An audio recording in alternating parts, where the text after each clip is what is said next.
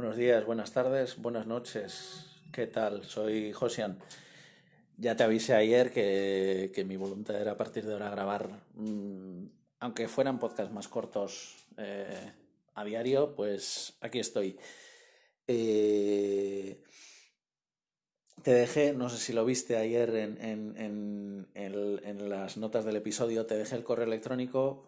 Eh, lo voy a dejar, si me acuerdo por lo menos, lo voy a dejar en todos los episodios, ¿vale? Para que, para que bueno, porque puede ser que un episodio lo escuches, eh, justo no escuches el, aquel que pongo y, y, bueno, pues por si acaso, pues me lea justo una notificación ahora. Espera que voy a silenciar el teléfono mejor.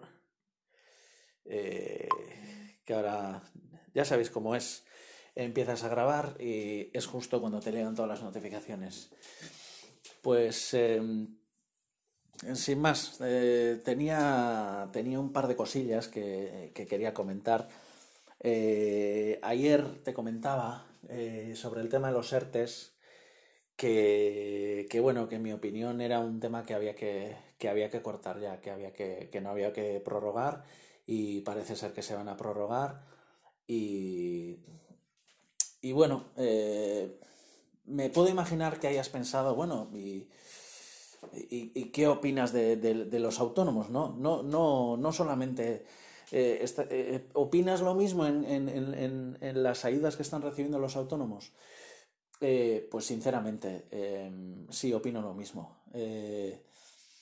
los autónomos, para quien no lo sepa, los autónomos, igual que cualquier otro asalariado, un trabajador asalariado, una de las aportaciones que hace a la seguridad social es eh, en favor de un una posible situación de, que se pueda dar de, desempleo, pues para, que cobre una, especie de pensión, ¿no? Eh, como si fuera una, baja, por llamarlo de alguna manera. Yo creo que quien quiera entender ya me entenderá lo que, lo que quiero decir.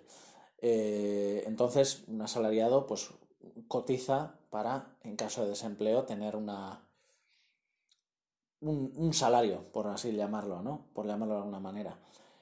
Pues los autónomos también, eh, a partir de, si no recuerdo mal, del 1 de enero del 2019, también tenemos obligación de cotizar eh, por, lo que se llama cese de actividad. Es decir, si yo, yo como autónomo, eh, emprendo un negocio y después de X tiempo ese negocio pues eh, lo tengo que dejar porque, porque no es rentable, por lo que sea, tengo derecho, tengo derecho ya, digamos, adquirido de manera obligatoria, porque antes era voluntario, ahora es obligatorio.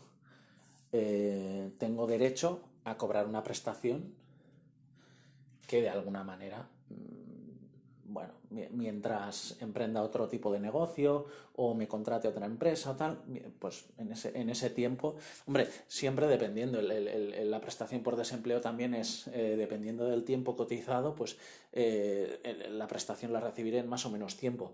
Pues el, cese de actividad también funciona pues muy parecido, por, por no decir igual, ¿no? Pero, pero el concepto es en, cuando es un desempleo por, porque eh, como asalariado mi, eh, la empresa en la que trabajo pues ha decidido no renovarme el, contrato o me ha despedido, pues en el, en el caso del autónomo es pues cese de actividad, como bien dice la palabra, pues eh, el negocio que yo había emprendido, cerrarlo hay que tramitarlo, evidentemente, documentación, eh, bueno, tiene su, historia, pero eh, es un derecho que, tenemos adquirido eh, por, esas cotizaciones. Y en esta, en esta situación creada por el coronavirus, de la misma manera que hay trabajadores que no están recibiendo su salario por la empresa en la que trabajan, porque la empresa no está trabajando, eh, y se les ha, se les ha digamos, esas empresas se han declarado en ERTE, pues de la misma manera pasa con los autónomos.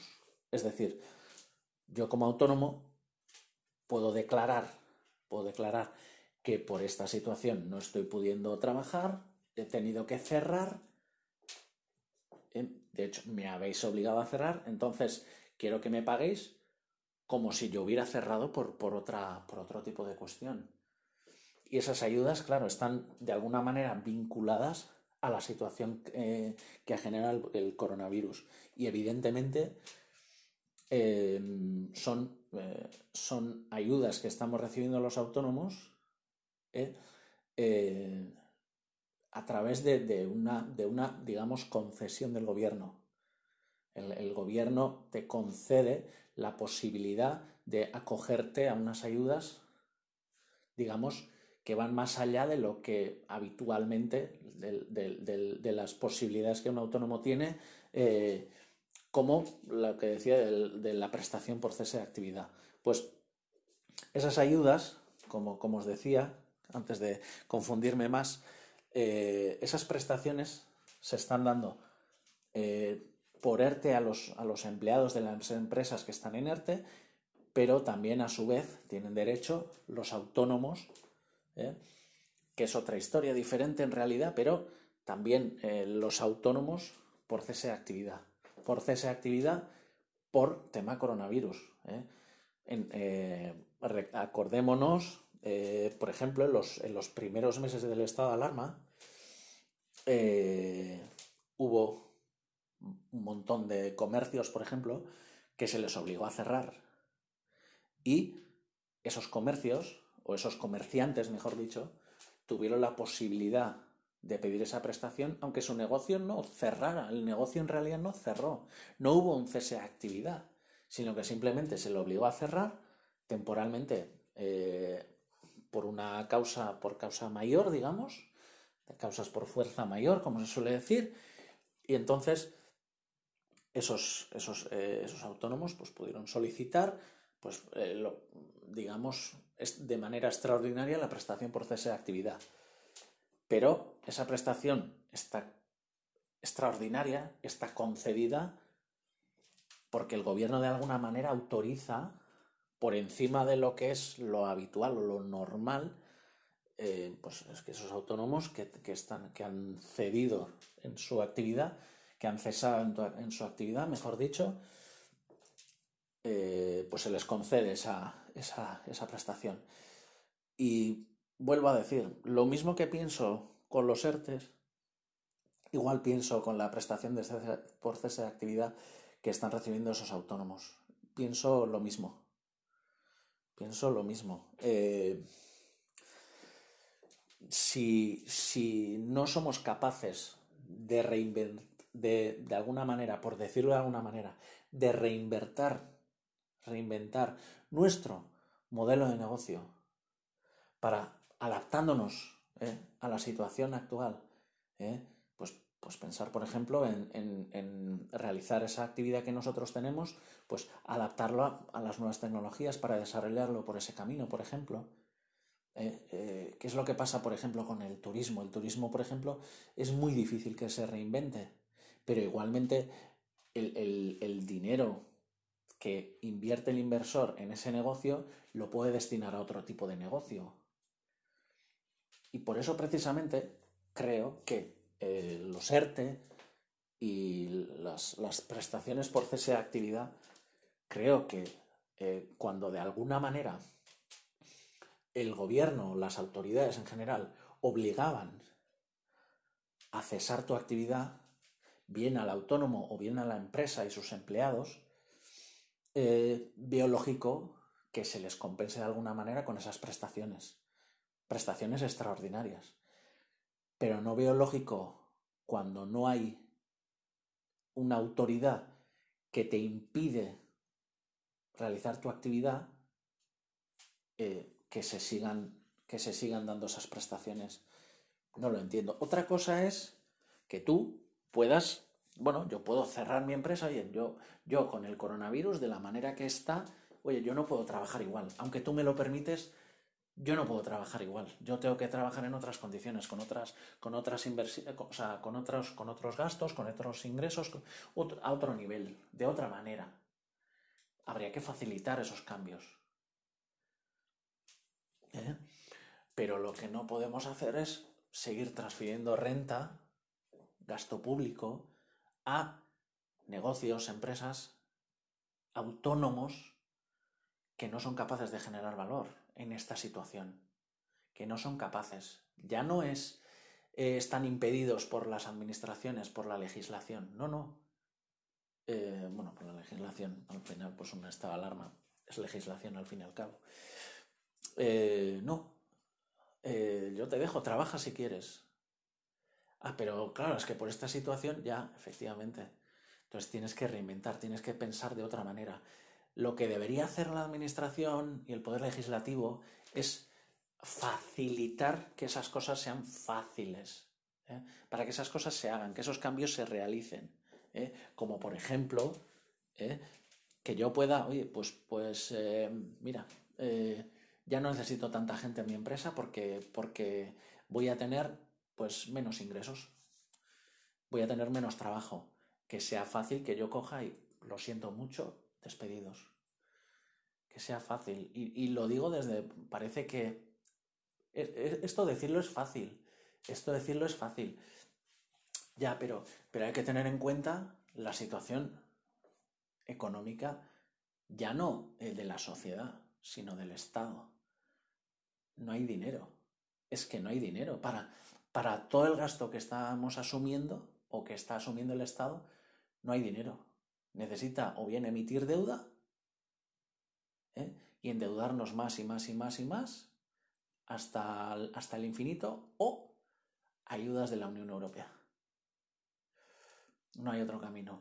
Entonces tenemos que entender que lo siento mucho, pero no, no. Entonces esas cosas deberían ser fáciles. Igualmente, que esas personas luego tengan fácil encontrar otro trabajo. Lo que ha pasado en Estados Unidos, por ejemplo, sí, el paro aumentó una barbaridad.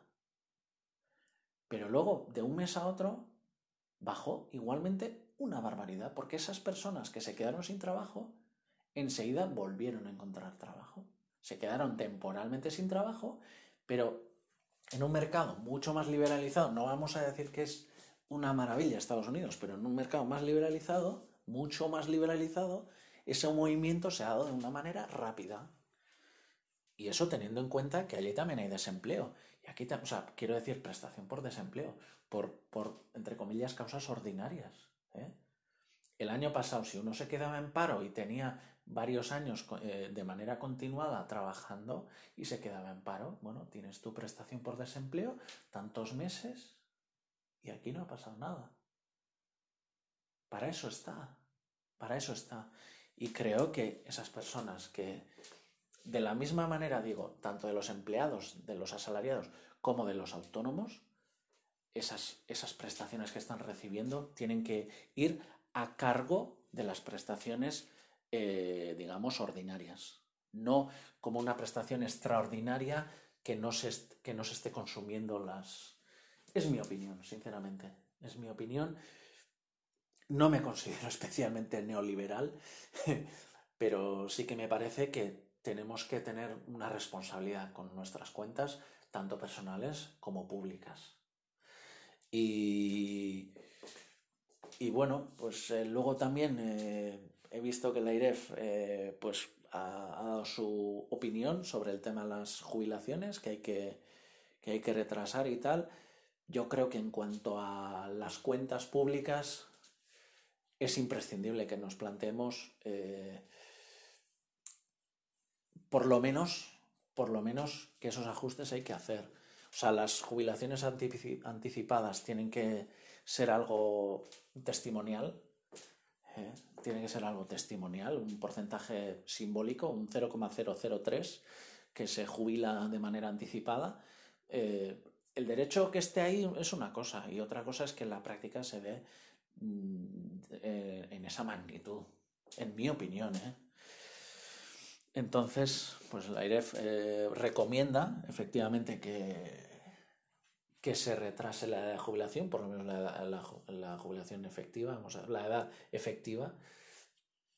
Y, bueno, eh, eso, eso ayudará de alguna manera a, bueno, eh, a, sanear, vamos a decir, las, las cuentas de la seguridad social y luego, evidentemente, pues lo que decimos siempre, esos, esos ajustes, una vez de que, una vez de que no acometes la, reforma que hace falta en el sistema público de pensiones, eh, creo que son necesarios por lo menos que sean unos ajustes. Y evidentemente esos ajustes eh, van a tirar a que a la hora de, calcular qué pensión de jubilación nos corresponde, que se calcule toda la. Con, eh, que se haga una media de, con toda la vida laboral. Mm, se veía venir desde hace, desde hace, creo que más de una década que empezamos, que se empezaron a hacer ajustes con este, con el, con el sistema de seguridad social eh, se, empezaron a hacer ajustes porque, porque, claro, hace 15, 20 años es que la seguridad social tenía superávit. Claro, uno va a decir es que la demografía va cambiando, efectivamente. Por eso, por eso necesitamos mínimamente ajustes, pero creo que con, unos ajustes que no solucionemos el problema, lo único que lo hacemos es, es retrasar, retrasar el problema y que, y que esas soluciones las tengan que ejecutar las generaciones siguientes. Y bueno, pues ya he hablado bastante del, tema de las pensiones, creo que ya estarás aburrido de escucharme. Bueno, aburrido, aburrida. Eh, entonces, pues nada, eh, ya veo que voy 16 minutos, ya no te quito más tiempo, ¿vale? Espero que te haya gustado, que te haya parecido, que te haya parecido interesante todo lo que he comentado. Y si quieres comentarme algo, ya sabes, eh, tienes mi correo electrónico en las notas del episodio y estaré encantado de, de escucharte o leerte y si podemos debatir, pues genial. Y ya sabes que soy agente de seguros y si, y si quieres que te asesore de alguna manera en algún tema o quieres hacerme una consulta o, o tal, cualquier cosa, ya sabes, el mismo correo electrónico, me escribes y hablamos, ¿vale? Bueno, pues muchas gracias, hasta la próxima.